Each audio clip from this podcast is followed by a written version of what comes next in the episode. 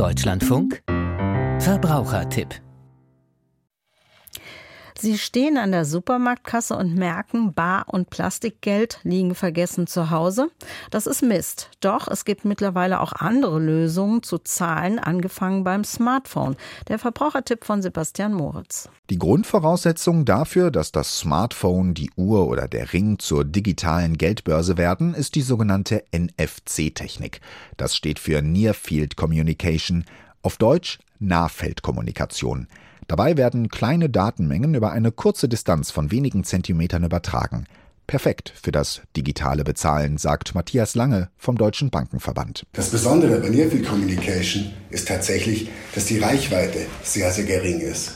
Das verhindert zum einen, dass Sie aus Versehen bezahlen, aber zum anderen auch, dass ein Betrüger Ihre Karte auslesen kann und da irgendwelche Informationen bekommt. Statt der Bankkarte halten Kundinnen und Kunden also zum Beispiel ihr Smartphone vor das Lesegerät an der Supermarktkasse und der Betrag wird wie bei einer klassischen Kartenzahlung vom Konto abgebucht. Vorausgesetzt, die eigene Bank spielt mit. Oft läuft das über die entsprechenden Apps von Google oder Apple. Als letzte große Bank ist die Postbank im vergangenen Jahr mit eingestiegen.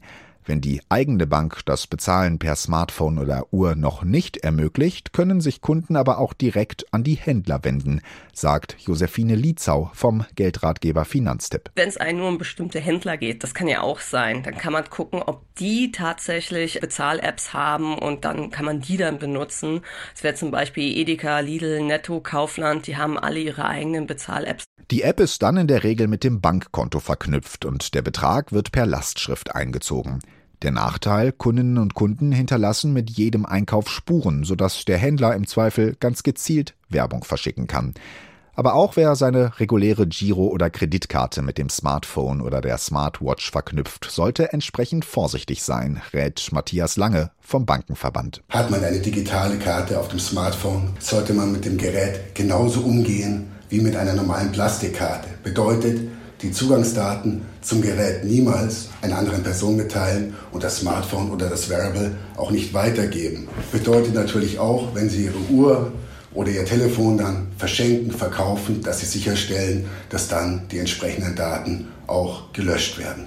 Grundsätzlich sei das Bezahlen mit Smartphone und Co. aber genauso sicher wie das Bezahlen mit der klassischen Bankkarte, sagt auch Josephine Lietzau von Finanztipp. Ein Grund ist diese Bildschirmsperre.